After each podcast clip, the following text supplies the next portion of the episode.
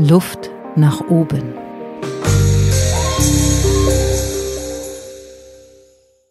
Herzlich willkommen im Podcast-Studio bei Luft nach oben, ganz weit weg in Shanghai. Bernd Tenberg. Hallo, lieber Bernd. Hallo, Barbara. Viele Grüße nach Deutschland. Ja, klasse. Sag mal, so viele Kilometer habe ich, glaube ich, jetzt noch nicht überbrückt. Ich war bis jetzt mit dem Podcast erst einmal in der Eifel und jetzt so weit weg in China. Äh, gib uns doch mal eine kurze Standortbeschreibung. Wo bist du? Wie ist das Wetter? Wie ist die Lage?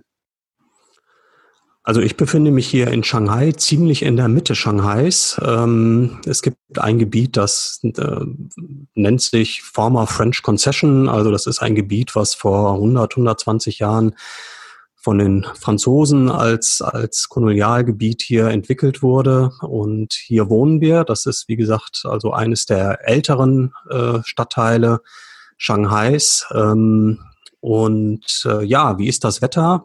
Im Augenblick sehr, sehr gut. Äh, wir haben Sonnenschein, wir haben etwa 30 Grad. Ich muss allerdings dazu sagen, dass das äh, gerade eine Ausnahme ist, weil wir uns eigentlich gerade in der, in der sogenannten Pflaumenregenzeit befinden. Das heißt also, seit etwa drei Wochen regnet es fast durchgehend und ich habe auch gerade mal in den Wetterbericht reingeschaut. Die nächsten zwei Wochen sehen auch nicht viel besser aus. Von daher werde ich heute auf jeden Fall nochmal den, den Sonnenschein, den wir dann hier noch haben werden, auch nochmal genießen. Mit Gummistiefeln durch die Straßen Shanghais. Das stelle ich mir gerade lustig vor. Ähm, du bist äh, dort ein Jahr mit deiner Familie. Deine Frau hat dort eine Stelle an einer deutschen Schule und das ist wie so ein Auswanderungsjahr. Ist das richtig? Genau, das ist äh, tatsächlich ein, Auswanderungsjahr. Ähm, das äh, sind eigentlich, um genau zu sein, sind es sogar anderthalb Jahre. Ähm, wir sind im, im März hier angekommen, ähm, aufgrund aber eben ja der, der Corona- Situation und der Pandemiesituation äh, ist ja schon alleine unsere Anreise ein bisschen holprig gewesen. Wir sollten eigentlich im, im Februar hier ankommen. Ähm, es ist dann März geworden. Ähm, ja, und wir sind auch noch gar nicht komplett hier. Und unsere eine Tochter, die ist auch immer noch in Deutschland, immer noch in Köln. Ähm, aber wir haben heute erfahren, dass sie jetzt nächste Woche äh, zu uns kommen kann und zu uns reisen wird mit, mit, einer, mit einer Sondermaschine, ähm, weil es halt eben immer noch sehr, sehr schwierig ist im Augenblick überhaupt zwischen, zwischen China und Deutschland hin und her zu reisen. Also das geht im Augenblick nur mit größten Anstrengungen und unter größten äh, Quarantäne. Äh, Maßnahmen. So von daher ist das natürlich ähm, auch nochmal eine ganz äh, spannende Situation oder aber auch eine Sondersituation. Besondere Situation. Befinden, ja. Mhm. Ja, also Fall. auch eine Situation, die natürlich in keinster Weise voraussehbar war. Ähm, das ähm, knüpft ja direkt an die Qualitäten der Veränderungsbereitschaft an. Aber bevor wir da einsteigen, würde ich dich gerne kurz vorstellen, den Hörerinnen mhm. und Hörern. Also du bist Bernd Tenberg, du hast vor Jahren Elektrotechnik mit dem Schwerpunkt erneuerbare Energien studiert. Du hast dich also sehr früh dem Klima, dem Klimawandel und seinen Herausforderungen gewidmet. Und ähm, wir beide arbeiten zusammen auch in einem ja, wie ich finde, ganz besonders tollen Klimaprojekt zusammen für die Stadt Münster. Da werden wir gleich nochmal drauf äh, zurückkommen. Und wir haben auch eine ganz besondere Sache gemeinsam vor, aber die wird noch nicht verraten. Die kommt erst ganz zum Schluss beim Podcast jetzt. Ähm, werden wir die vielleicht lüpfen und lüften das erste Mal das Geheimnis. Mm, so dass wir also auch in der Zusammenarbeit stehen. Und ähm, was ich daran spannend finde, ist, dass du die Themen Klima und Coaching und Veränderung, also in diesem Spannungsdreieck bewegst du dich äh, arbeitstechnisch. Und ähm, das ist das, was ich besonders spannend daran finde, warum ich dich jetzt auch einladen wollte in diesem Podcast. Meine Frage an dich ist, kannst du beschreiben, wo wir aktuell in der Klimapolitik stehen? Also ist es möglich, als mm, ja, fachlich sehr versierter Mensch, du bist, steckst tief in dieser Thematik drin, eine Einschätzung auch in wenigen Worten zu geben? Also wir befinden uns tatsächlich gerade in einer sehr ähm, schwierigen Situation. Ähm, wir haben ziemlich viel Zeit verschwendet. So muss man es, glaube ich, äh, ausdrücken. Ähm, dass wir einen Klimawandel haben, äh, dass dieser Klimawandel von Menschen gemacht wird, dass er damit zusammenhängt, dass äh, wir Treibhausgase in die Luft pusten. Das ist ja etwas, was im Gegensatz zur Corona-Krise ja jetzt nicht erst gestern vom Baum gefallen ist. Das ist ein Thema, was es schon seit seit seit vielen vielen Jahren gibt und äh, ich kann mich noch dran erinnern, äh, dass äh, es es gab mal eine Wissenschaftssendung mit Heumer von Ditfurth irgendwann Mitte der 70er Anfang der 80er, da wurde das eigentlich schon, schon sehr, sehr gut äh, beschrieben, worauf wir uns eigentlich jetzt gerade zubewegen, nämlich eine Klimaerhitzung und eine Klimaerhitzung, die halt von Menschen gemacht ist. Und da haben wir natürlich schon langsam die, die Situation, dass uns die Zeit davonläuft. Und das merken wir natürlich jetzt auch gerade in der, in der, in der Diskussion in Deutschland. Ähm, die Bundesregierung hat sich, hat sich äh, vor einigen Jahren ja schon ein Ziel gesetzt, bis zum Jahr 2050 klimaneutral zu werden. Und ähm, die Klimaziele in Paris, ähm, die ja vor einigen Jahren auch beschlossen worden sind und denen Deutschland sich ja auch äh, verpflichtet hat, die sehen eben auch zusätzlich vor, dass ähm, die Erderhitzung äh, unter ein, ein Zwei-Grad-Ziel gedrückt werden muss. Das heißt also, dass die Erderhitzung eben nicht größer als zwei Grad wird. Und genau das läuft gerade äh, aneinander vorbei. Das heißt, diese beiden Entwicklungspfade, die laufen nicht synchron. Das heißt, äh, die Temperaturen steigen schneller, als wir unsere CO2-Emissionen äh, runterbekommen. Und das führt natürlich dann dazu, dass äh, eigentlich die Anstrengungen, die wir, die wir ähm, alle äh, ergreifen müssen, dass die natürlich jetzt viel, viel größer werden, die Veränderungen, die erforderlich sind, viel, viel schneller und viel, viel äh, umfassender jetzt eigentlich greifen müssen, als das vielleicht vor Jahren äh, hätte, hätte passieren müssen. Hast du dich deswegen auch in diesen Bereich äh, reingearbeitet, äh, Kooperationsprozesse zu begleiten? Also ähm, wir kriegen das ja nur gemeinsam hin, das Ruder nochmal rumzureißen, falls es überhaupt möglich ist, es ganz rumzureißen. Ähm, aber wir müssen alle miteinander arbeiten und du sitzt ja genau an dieser Stelle, diese Prozesse in Kooperationen zu begleiten. Ist das ähm, was, was du dir bewusst ausgesucht hast? Das ist entstanden, das hat sich entwickelt. Du hast es ja eingangs gesagt, ich habe äh, ich habe eine Ingenieursausbildung. Ich äh, habe Elektrotechnik studiert und ich habe Elektrotechnik studiert mit dem Wunsch, ähm, in, im Bereich der erneuerbaren Energien zu arbeiten. Das war ein Thema, das hat mich schon wirklich sehr, sehr früh fasziniert. D der Gedanke, dass das äh, alles das, was wir so brauchen, um unser tägliches Leben anzutreiben, dass das halt ähm, mit der Kraft der Sonne äh, betrieben werden kann. Und das hat mich, das hat mich eigentlich immer fasziniert. Aber letztlich ja, bin ich da Alter auch, wie man das, wie man als Ingenieur so an so ein solches Thema rangeht, da habe ich mir auch gedacht, ja gut, die technischen Lösungen werden es dann letztendlich richten. Und da musste ich dann tatsächlich über die Jahre die Erfahrungen sammeln, dass äh, technische Lösungen natürlich einiges richten können und uns krankt uns definitiv auch nicht an technischen Lösungen. Davon haben wir sicherlich genug. Ähm, sondern es krankt einfach daran, diese Lösungen einzusetzen, es krankt daran, ähm, ja, dass Menschen zusammenkommen, die ähm, bereit sind, auch, auch dann die dafür entsprechenden neuen Wege zu gehen. Und das ist dann ein Punkt gewesen, der bei mir dazu geführt, dass ich gesagt habe, es ist eigentlich nicht die Technik das, das Thema, sondern das Thema ist vielmehr, wie können wir gemeinsam Veränderungsprozesse gehen, und da bin ich dann in der Tat eingestiegen in das Thema Kooperation, also Kooperationen zwischen äh, Kommunen, zwischen Städten, äh, kommunalen Unternehmen, Stadtwerken, also eigentlich den Organisationen, die äh, unser allertägliches Leben äh, an der Stelle ja sehr stark mitgestalten, indem sie eben den Rahmen setzen, in dem wir in unseren Städten äh, zusammenleben. Und das war so ein bisschen der, der, der Einstieg in das ganze Thema für mich. Hast du dich deswegen auch zum systemischen Coach ausbilden lassen, um diese Prozesse be besser zu begleiten? Ja, ja, genau. Also der, der Einstieg war tatsächlich eher die Idee zu sagen, was brauche ich an zusätzlichen Wissen, Möglichkeiten, äh, um Menschen in Veränderungsprozessen zu helfen, in diesem Fall eher Organisationen, also Kommunen und, und Stadtwerken dabei zu helfen, die notwendigen Veränderungsprozesse zu gehen.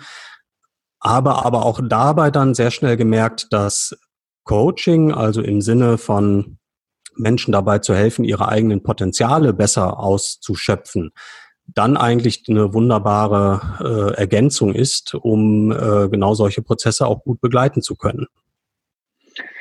Ähm, du hast in Münster ein ganz besonderes Projekt kreiert und äh, aus der Taufe gehoben äh, mit dem Namen Reallabor. Das agiert in einem größeren Zusammenhang äh, der Stadt Münster. Hast du Lust, uns davon zu erzählen? Denn da kommt Klima und Coaching ja ganz, ganz stark zusammen. Ja, sehr gerne. Ähm, wir haben Ende 2018 ein Projekt in Münster begonnen, das Reallabor für klimafreundliche Entscheidungen. Und ähm, das Reallabor bringt oder brachte damals ähm, private Haushalte mit Unternehmen zusammen, mit Unternehmern, Unternehmerinnen, die ähm, entweder eigene Produkte entwickelt haben für, äh, für, für den Klimaschutz, für Energieeinsparung oder die bestimmte Beratungsangebote haben. Und diese Menschen haben wir in einem sogenannten Reallabor zusammengebracht. Reallabor bedeutet, dass wir sie jetzt nicht in ein Labor eingeschlossen haben, aber wir haben sie eben zusammengebracht, wir haben sie miteinander vernetzt und haben sie über einen Zeitraum von etwas über einem Jahr dabei begleitet, mit der Grundfrage, was kann eigentlich jeder Einzelne, jeder eigene einzelne Haushalt, jede, jeder, jeder, jeder Bürger einer Stadt selbst dazu beitragen, etwas gegen, den, äh, gegen die Klimaerhitzung zu tun? Wie kann er also sozusagen die eigenen, äh, den eigenen Ressourcenverbrauch, den eigenen Energieverbrauch reduzieren? Das ist sozusagen die eine Seite der Medaille. Und die andere Seite der Medaille ist aber, was braucht es denn an der Stelle für Unterstützung und an welcher Stelle können dann eben auch Unternehmen, Organisationen, Anbieter äh, dabei helfen, beziehungsweise wie müssen auch wiederum deren Produkte aussehen? Wie müssen deren Angebote überhaupt aussehen, damit sie für jemanden, der dort ähm, etwas in seinem Alltag verändern möchte, dass sie auch attraktiv sind, dass sie ihm dabei helfen, etwas, etwas äh, auch wirklich verändern zu können. Und das ist glaube ich, ja durchaus auch ein Kern, den wir ja auch im Coaching ja immer wieder äh, ja haben, die, dieses systemische Denken. Also einer allein äh, kann natürlich was machen, aber er agiert ja nicht alleine, sondern er agiert ja in einem System. Und dort eben zu sagen, wir bringen ähm, die Haushalte als Entscheider für, für klimaschonende ähm, Verhaltensweisen zusammen mit denjenigen, die eben auch die entsprechenden Angebote dazu bringen können, bringen wir mhm. eben an der Stelle zusammen, war, glaube ich, ein ganz, ganz spannender Ansatz, um dann eben auch Kannst herauszuarbeiten, was dann dann wirklich funktionieren kann. Mhm. Ähm, äh, und ergänzend ja auch mit der Stadt Münster, ne? also nicht nur die Unternehmen und die Haushalte, ja. sondern eben ja auch die ganze Kommune ist ja Teil, also macht das System ja noch runder. Ähm, kannst ja, du man könnte eine... fast sagen, es macht es dreieckiger. Also wir haben damit, wir haben damit Aber lass uns ja die Ecken verbinden. Äh, genau, wir haben damit äh, eigentlich ein schönes Dreieck äh, gebildet äh, und diese Enden, die die die haben sich auch sehr schön miteinander verbunden, weil eine Kommune, da hast du völlig recht, ähm, die die stehen ja auch häufig vor dem Problem, dass ihnen, dass sie natürlich etwas verändern möchten, aber eben auch nicht wissen, wie sie das denn konkret ähm, machen können und ähm, mhm. welche Rahmenbedingungen sie schaffen können, damit es eben ja. sowohl für Unternehmen als auch für die Bürger einfacher wird, äh, sich auch entsprechend klimaschonend äh, verhalten zu können. Ich finde, es ist ein fantastisches Projekt und ähm, wir haben ja auch darüber gesprochen, es gibt es so nicht. Ist das richtig, wenn ich das sage? Also es, es gibt ähm, ähnliche, äh, ähnliche ähnliche Projekte, ähnliche Ansätze, die gibt es schon. Ich glaube, was unser Projekt an der Stelle dann doch einzigartig macht, und da, da äh, komme ich wieder zu ein bisschen so zu der Eingangsfrage äh, zurück, also der Verbindung Coaching und ähm, äh, Energieberatung nenne ich es jetzt mal, also der, der, mhm. der, der, technischen Thematik. Ähm, ja. Wir haben, wir haben dort in diesem Reallabor tatsächlich versucht, sehr bewusst wirkliche Elemente des, des systemischen Coachings einzubringen und auch nach solchen Prinzipien zu handeln. Ähm, also ein Prinzip besteht eben schon mal darin, dass wir äh, allen Teilnehmern in diesem Coaching keine Vorgaben gemacht haben, was sie dort, was sie dann jetzt dort zu tun haben, sondern wir haben eigentlich mit, mit jedem der Teilnehmer ähm, ein, ein, ein, eine Selbstdiagnose, wenn man so möchte, durchgeführt. Wir haben herausgearbeitet mit ihnen zusammen, was sind die Themen, die Sie interessieren, wo, wo drückt Ihnen eigentlich selbst der Schuh, wie schätzen Sie sich eigentlich selbst ein, so an welchen Stellen haben Sie eigentlich, formulieren Sie auch einen eigenen äh, Veränderungswillen und auch Veränderungsbedarf und welche Ziele leiten sich daraus ab. Das heißt, wir haben wirklich versucht, ähm, da auch, äh, das ist uns, glaube ich, auch ganz gut gelungen, ohne jeglichen erhobenen Zeigefinger in diesen Prozess reinzugehen und äh, mit allen Teilnehmern äh, und alle Teilnehmer dort abzuholen, wo sie auch stehen und wirklich schrittweise dann in diesen Prozess reinzugehen. Und diese, ich sag mal, diese Haltung auch dort reinzugehen, zu sagen, wirklich äh, mit da, wo du jetzt stehst, das ist völlig in Ordnung und wir steigen jetzt mit dir ein und, und gehen mit dir jetzt gemeinsam einen Weg der, der Veränderung. Ich glaube, diese Haltung ist dann schon eine etwas, äh, ist dann schon eine einzigartige ähm, Konstellation auch gewesen und die habe ich auch in Projekten in Deutschland so in der Form äh, dann auch tatsächlich noch nicht gesehen. Was sich sehr ausbezahlt hat, denn das Projekt ist sehr erfolgreich gelaufen, das darf man so sagen. Er hat äh, besondere Zahlen vorgelegt, die mh, die CO2-Bilanz zeigt. Jeder Haushalt, jeder Haushalt hat unheimlich viel eingespart.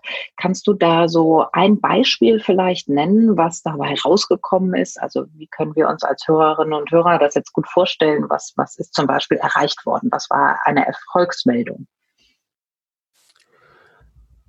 Ja, sehr gerne. Also ähm, wir haben das ganze, diesen ganzen Prozess ähm, begleitet. Wir haben ihn evaluiert und ähm, im Schnitt hat also jeder Haushalt in diesem Zeitraum seinen, seinen persönlichen CO2-Fußabdruck um etwa 2,5 Tonnen reduziert. Das ist, wenn man sich jetzt mal ähm, vorstellt, dass sozusagen der durchschnittliche äh, bundesdeutsche Bürger etwa 11 Tonnen im Jahr an CO2 emittiert, ist das also durchaus schon eine ganz äh, beachtliche Summe die dabei rausgekommen ist oder ein ganz beachtlicher Wert, der dabei rausgekommen ist. Und die Münsteraner haben natürlich auch für sich gesagt, naja, das müssen wir mal irgendwie so ein bisschen in, in Bezug setzen. Was bedeutet das denn dann? Und wir haben dann dort mal eine Hochrechnung gemacht.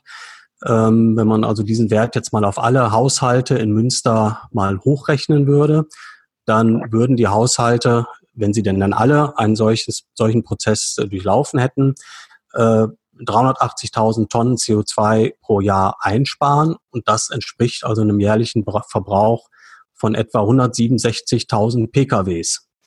Und in Münster sind nur 140.000 PKWs zugelassen. Das heißt also, dadurch, dass die Haushalte etwas in ihrem Alltag verändert haben, können sie, wenn man das Ganze letztendlich auch mal hochskaliert, kann über diesen Ansatz ein ganz erheblicher Beitrag geleistet werden, um eben die CO2-Reduktion in einer Stadt äh, runterzubringen. Und das finde ich ist natürlich schon mal ein ganz äh, äh, ja ein ganz hervorragendes Ergebnis, ähm, weil wir wirklich nachweisen konnten, dass eben durch kleinere Veränderungen im Alltag eben tatsächlich auch eine Wirkung erzielt werden kann. Was ich persönlich aber noch viel, viel spannender an der ganzen Geschichte finde, neben dem, dem, dem rein quantitativen, was dort eingespart werden konnte, das war eigentlich die Reaktion der, der, der Teilnehmer ähm, am, am Ende dieses ganzen Prozesses, dass eigentlich fast alle äh, nicht nur gesagt haben, dass sie das für sich selbst weiter fortsetzen werden, sondern dass sie eigentlich auch alle ähm, geäußert haben, dass sie das in die Breite tragen möchten dass sie also das, was sie dort gelernt haben, die Erfahrungen, die sie dort gemacht haben, dass sie das weitergeben möchten, dass sie für sich erkannt haben, dass das ein ganz, ganz spannender Prozess, ganz, ganz spannender Ansatz war, den sie, den sie im Freundeskreis, im Bekanntenkreis, äh, auf der Arbeitsstelle äh, weitergeben möchten, kommunizieren möchten und äh, damit ja eigentlich dazu beitragen möchten, dass also noch viel, viel mehr Haushalte in Münster dann auch diesen Weg mitgehen. Also ich finde, das ist ein absolutes Gänsehautprojekt, weil wenn ich dich reden höre, dann geht mir echt das Herz auf, weil ich das Gefühl habe, die Leute sind ohne diesen erhobenen Zeigefinger begleitet worden. Es gibt nicht nur Tipps von Beratern, wie macht man alles besser. Es gibt keine Aussagen, keine Allgemeinplätze wie, es kommt jetzt auf jeden Einzelnen an ähm, und holen Sie sich hier eine Tabelle, dann wissen Sie schon, was zu tun ist und endlich aufhören, ähm, sei es mit dem SUV zu fahren, sei es in Urlaub zu fliegen. Also du hast mir auch mal gesagt, jeder darf bei seinen individuellen Vorlieben bleiben. Also wenn jemand sagt, meine Schwester lebt auf Mallorca und ich werde auch zukünftig zweimal im Jahr dahin fliegen, dann darf das sein, weil es so viele andere Stellschrauben auch gibt, an denen man drehen kann. Man muss nicht nur verzichten, sondern eigentlich geht es um ein Bewusstwerden und auch einen Weg, den man geht als Familie, als System zu einem klimaschonenden Verhalten. Und ähm, die Freude, die da drin steckt, ähm, also Teil dieser, ich möchte mal sagen, Bewegung zu sein, die spricht ja sehr für sich. Das habt ihr ja geschaffen mit der Art und Weise, wie ihr dieses Projekt gemacht habt. Genau, also ich glaube, das, das hat tatsächlich getragen und ich meine, es ist, es ist natürlich klar, wir, wir alle müssen unsere Flugreisen reduzieren. Wenn wir sie nicht reduzieren können, müssen wir halt überlegen, ob wir sie kompensieren können. Also wir müssen natürlich alle dann auch, auch sehen, was wir dazu beitragen können. Aber ich glaube, der, ähm, der entscheidende Punkt war halt den Einstieg in diesen, in diesen Prozess des, des, des, äh, des eigenen Reflektierens darüber eben da zu finden, wo der, wo der, wo der, wo der, wo, das eigene Interesse am größten war und vielleicht auch der eigene Druck, vielleicht sogar, vielleicht sogar der eigene Leidensdruck am, am größten war. Und das war eben tatsächlich bei allen Haushalten sehr, sehr unterschiedlich. Es gab. Es gibt ähm, ein, äh, wenn ich da kurz rein darf, es gibt ein diffuses Gefühl von, ich möchte etwas tun. Und genau, genau. dort gibt es genau. jetzt endlich ein Angebot, was einen angenehmen und auch äh, freudvollen Weg äh, letztendlich beschreibt. Das genau, finde ich genau. ist einzigartig. So habe ich das noch nie gehört. Und ich, ähm, ja, es geht jetzt darum, die Zahl zu erhöhen. Äh, vielleicht kannst du uns kurz auf den Stand der Dinge bringen, Bernd. Ich bin auch jetzt Teil dieser äh, Bewegung und Teil dieses Projektes, weil was haben wir vor? Wir greifen äh, eigentlich sogar den Wunsch der, der Reallaborteilnehmer auf, indem wir jetzt versuchen, äh, die Zahl derjenigen zu erhöhen, die eben auch in Genuss eines solchen, eines solchen Prozesses kommen können, indem die Stadt Münster jetzt äh, sich auf den Weg gemacht hat, ein ehrenamtliches Klimatraining äh, auf den Weg zu bringen. Ähm, ehrenamtliches Klimatraining heißt, ähm, dass ähm, äh, Teilnehmer jetzt aus dem Reallabor eine, eine Ausbildung bekommen werden, eine Ausbildung zum Klimatrainer, die sie dann eher auch in die Lage versetzen wird, äh, mit, mit kleinen Gruppen ein äh, Reallabor im Mini-Format ähm, durchzuführen. Das heißt, über einen Zeitraum von etwa vier Monaten ähm, äh, auch einen solchen, einen, einen solchen Beratungs- und, und, und Veränderungsprozess dann zu begleiten. Das besteht eben darin, dass ähm, auch dort wieder ein solcher ähm, äh, individueller Maßnahmenplan erstellt wird. Äh, wir werden auch dort ähm, äh, örtliche Anbieter von, von klimaschonenden Angeboten auch wieder mit einbinden äh, so dass also die Teilnehmer an diesen, in diesen kleinen Gruppen auch die Möglichkeit haben, Dinge mal auszuprobieren und auch zu testen, was, was natürlich eine ganz hervorragende Möglichkeit ist, um auch mal zu sehen, äh, was funktioniert denn eigentlich überhaupt bei mir im Alltag oder wenn es nicht funktioniert, warum funktioniert es denn nicht und was, was äh, müsste denn dafür dann geändert werden, so dass wir also diese, diese Elemente im, in einem kleineren Rahmen auch umsetzen können und damit ähm, aber auch tatsächlich mehr Menschen erreichen zu können und damit also auch weiter in die Breite zu gehen. Und es ist angedacht, äh, dieses, dieses Format der, der, der ehrenamtlichen Klimatrainer zu verstetigen. Das heißt also Schritt für Schritt äh, Klimatrainer auszubilden und damit dann eben auch die Zahl derer dann äh, zu vergrößern, die letztendlich dann in Münster auch diese, diese Ausbildung dann bekommen können. Das Ziel sind 30.000 Münsteraner dass wir ja. die erreichen. Und wir machen uns auf den Weg, wir sind auf einem Pfad und ähm, um diesen Pfad, der ja vielleicht noch von nicht so vielen Leuten gegangen wurde, äh, weiter zu vergrößern und auch frei zu trampeln, damit mehr Leute mitkommen, haben wir uns auch etwas sehr Schönes überlegt. Bernd, wir werden gemeinsam einen Podcast machen. Er Richtig. wird Klimatrack heißen, also hm, Track im Sinne von Pfad und auch im Sinne von Aufspüren. Wir sind also auf der Suche, wie geht die Klimaveränderung, ähm, sage ich mal, mit einem so starken Hebel zu jedem Einzelnen, dass wir einen Turbo einschalten können auf Dauer, um ähm, ja, Klimaveränderung at its best äh, loszufeuern. Und deswegen haben wir auch die Überlegung gehabt, einen Podcast zu machen. Ähm, für wen ist dieser Podcast? Kannst du das schon mal beantworten?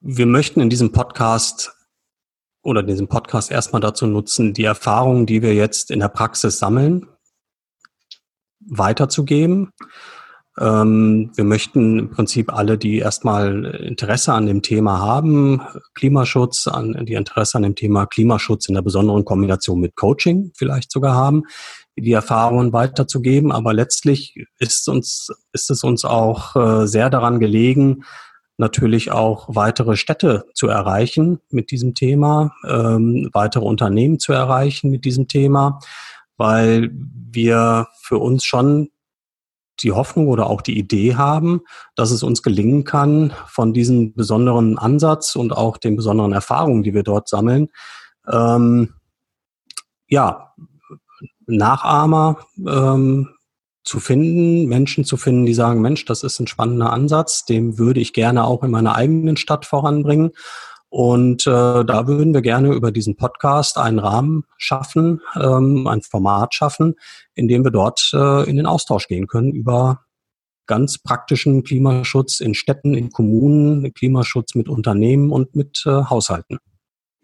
Es wird geben Best Practice Beispiele. Es werden Leute interviewt werden. Wir haben den Track des Tages dabei. Das heißt, irgendwelche Lifehacks zum Thema Klima im eigenen Haushalt. Es wird aber auch für Unternehmer eine spannende Ebene mit eingezogen werden, wo es um Produkte geht, wo es um die, wie gesagten, Best Practice Beispiele geht. Also wir versuchen das Netz zu spannen und wir werden alsbald loslegen. Im August äh, wird das Ding online gehen. Ihr werdet es erfahren und ähm, wir wünschen uns an der Stelle tatsächlich eine große Masse, die wir erreichen werden. Von daher freuen wir uns auch schon mal an der Stelle um Zuschriften und ähm, um Abonnenten werden wir buhlen und um ja, Weiterempfehlungen, äh, darauf werden wir hoffen. Und ähm, ich freue mich erstmal drauf, diese Reise mit dir zu starten und Teil, äh, wie ich es eben schon gesagt habe, Teil dieser Bewegung zu sein. Ein sehr wertvolles und finde ich auch ein großes Herzensprojekt. Auf jeden Fall. Ich freue mich auch darauf, dass wir mal gemeinsam den Klimatrack äh, begehen werden. Und ähm, ja, ich bin sehr zuversichtlich, dass wir viele spannende Geschichten haben werden. Jetzt ist das ja eigentlich Veränderung pur. Wir haben Druck von außen. Das Klima muss sich ändern. Wir müssen unser Verhalten ändern. Jeder Einzelne. Wir brauchen eine große Gemeinschaft, ähm, die das schafft. Bernd, was würdest du sagen im Sinne der Veränderung? Was sind die, die drei wichtigsten Faktoren, die wir alle brauchen, um dieses Klima zu retten? Kannst du die gerade aus der Hosentasche holen oder sind die dir sowieso klar? Hast du Erfahrungen aus dem Reallabor? Was ist es, was sind die drei wichtigsten Faktoren, die wir brauchen? Also aus den Erfahrungen des Reallabors ist ein, ein ganz wichtiger Faktor die Selbstwirksamkeit erhöhen. Das heißt also, jeder Mensch kann über einen, kann einen Ansatz finden, selbst etwas zu tun, selbst zu handeln, selbst aktiv zu werden und damit also auch, äh, ja, einen eigenen Einfluss auszuüben. Das ist das eine. Der zweite Faktor ist aber, dass das ganz alleine nicht funktioniert. Es macht auch keinen Sinn, äh, die Verantwortung auf, auf jede einzelne Person abzuladen. Das heißt, es funktioniert dann, wenn ähm, das System weitergespannt wird, wenn das Netzwerk weitergespannt ist. Deswegen die Unternehmen, deswegen die Kommunen, die die Rahmenbedingungen schaffen, die die Angebote äh, an der Stelle schaffen können. Und ähm, der dritte Punkt, ähm, ja, das ist tatsächlich dann noch äh, vielleicht sogar mit das Wichtigste. Das ist ähm, trotz aller Krisen und und ähm, und und ja, sagen wir manchmal Weltuntergangsrhetorik, äh, die wir dann auch gerade in diesem in diesem Bereich haben, äh, ein Stück Optimismus zu bewahren und äh, sich darüber im Klaren zu werden oder auch im Klaren zu sein, dass äh, wir nur dadurch äh, eine Veränderung schaffen können, wenn wir eben in kleinen Schritten weiter vorangehen, aber die dafür dauerhaft und beständig gehen. Und dann werden wir diese Veränderungen auch, die erforderlich sind, auch hinbekommen. Vielen Dank für diese Worte, Bernd. Und ähm, ich wünsche uns sehr viel Erfolg damit. Vielleicht seid ihr da draußen ja dabei. Meine Abschlussfrage kommt schon. Wer oder was hat dir eigentlich Luft nach oben verschafft? Wer oder was hat dir in deinem Leben diese Lust an Veränderung und auch diesen Mut an Veränderung und auch, ja, ich sag mal, die Klugheit in Veränderungsmöglichkeiten zu denken gegeben? Oder gibt es Momente in deinem Leben, wo du gemerkt hast, dass dir das gerade einfährt? Der Hintergrund dieser Frage ist immer, dass ich mich für das interessiere, was haben diese Leute auch gemein, die die Veränderung vorantreiben, die Inspirationen verteilen, die auch Leuchttürme sein können. Ähm, gibt es irgendwie zugrunde liegende Variablen, aus denen man schöpfen kann. Deswegen an dich die Frage, wer oder was hat dir in deinem Leben Luft nach oben verschafft? Ach, das kann ich ehrlich gesagt gar nicht auf, auf, auf ein oder zwei Punkte reduzieren, weil ich in meinem Leben viele Menschen getroffen habe, die mir, ob sie es nun wollten oder nicht und ob sie es geahnt haben oder nicht, äh, Impulse gegeben haben, mir etwas auf den Weg mitgegeben haben, die, was mich dazu gebracht hat, ähm, äh, mich selbst weiter auf den Weg zu machen. Ähm, es, es, es, es gab in meinem Leben immer einige, einige Menschen, die vielleicht so ein bisschen so eine Mentorenrolle äh, übernommen haben, ähm, die mir deutlich gemacht haben, dass es Luft nach oben gibt, die mir klar gemacht haben, da, äh, dass es Wege geht, weiterzugehen. Ich erinnere mich da ähm, ein, an einen Kölner auch, der leider jetzt schon seit, seit, seit einigen Jahren verstorben ist. Ähm, ein, ein äh, ganz spannender, ganz interessanter Mann, äh, ein, der, der Erfinder der beheizbaren Heckscheibe. Ähm, der, Aha. Wie, wie, wie heißt der? Ähm, das, ähm, der Name ist äh, Heinz Kunert, Dr. Heinz Kunert. Der war zu der mhm. Zeit Geschäftsführer der, ein, eines, eines äh, Unternehmens für, für ähm, äh, Sicherheitsglas und er hat, wie gesagt, die beheizbare Heckscheibe erfunden, weil er in Schweden in einem Stall drin war und dort äh, der Bauer eine äh, Glasscheibe im Stall drin stehen hatte mit Drähten drin, um den Schweinen im Winter das Überleben zu sichern. Und aus solchen Dingen hat er eben seine Ideen gezogen, hat sie umgesetzt. Und ähm, äh, dieser Mann hat, hat mir damals schon in jungen Jahren so ein paar Dinge mit auf den Weg gegeben, wo ich mir gesagt habe, ja, ähm, es macht Sinn, äh, über neue Ideen, über neue D Dinge nachzudenken, der mir aber auch eins mit auf den Weg gegeben hat, dass es äh, einen verdammt langen Atem braucht, äh, um Veränderungen umzusetzen. Und ähm, es trotzdem aber wichtig ist, trotz dieses langen Atems, den man dafür braucht, immer wieder mal zurückzuschauen und zu sagen, was hat sich denn eigentlich alles schon bewegt, was haben wir eigentlich alles schon geschafft und daraus dann aber auch wieder den, die Kraft zu ziehen, äh, zu sagen, okay, da gehen wir dann trotzdem weiter auf dem Weg. Ganz ähm, nah vereint hier zwischen Shanghai und Köln. Ähm, vielen Dank für das wunderbare Gespräch, Bernd. Ein sehr eindrückliches Beispiel jetzt zum Schluss. Und ähm, ja, in diesem Geist möchte ich alle gerne lassen ähm, wünsche mir viel langen Atem für die Zukunft und auch viel Kraft schöpfen aus dem, was schon geschaffen ist. Es gibt allerdings einiges zu tun. Also erstmal für dich liebe Grüße nach Shanghai. Vielen Dank fürs Interview. Ich werde gleich mit einem Zitat enden. Barbara, Möchtest du dich noch danke verabschieden? Dir. Auf jeden Fall. Ich äh, danke dir. Und äh, ja, sende dir viele Grüße nach Köln-Bickendorf. Ja, wunderbar. Hier kommen die gut an. Also, alles Gute weiterhin in Shanghai. Und jetzt werde ich mit Johann Wolfgang von Goethe enden. Der Worte sind genug gewechselt.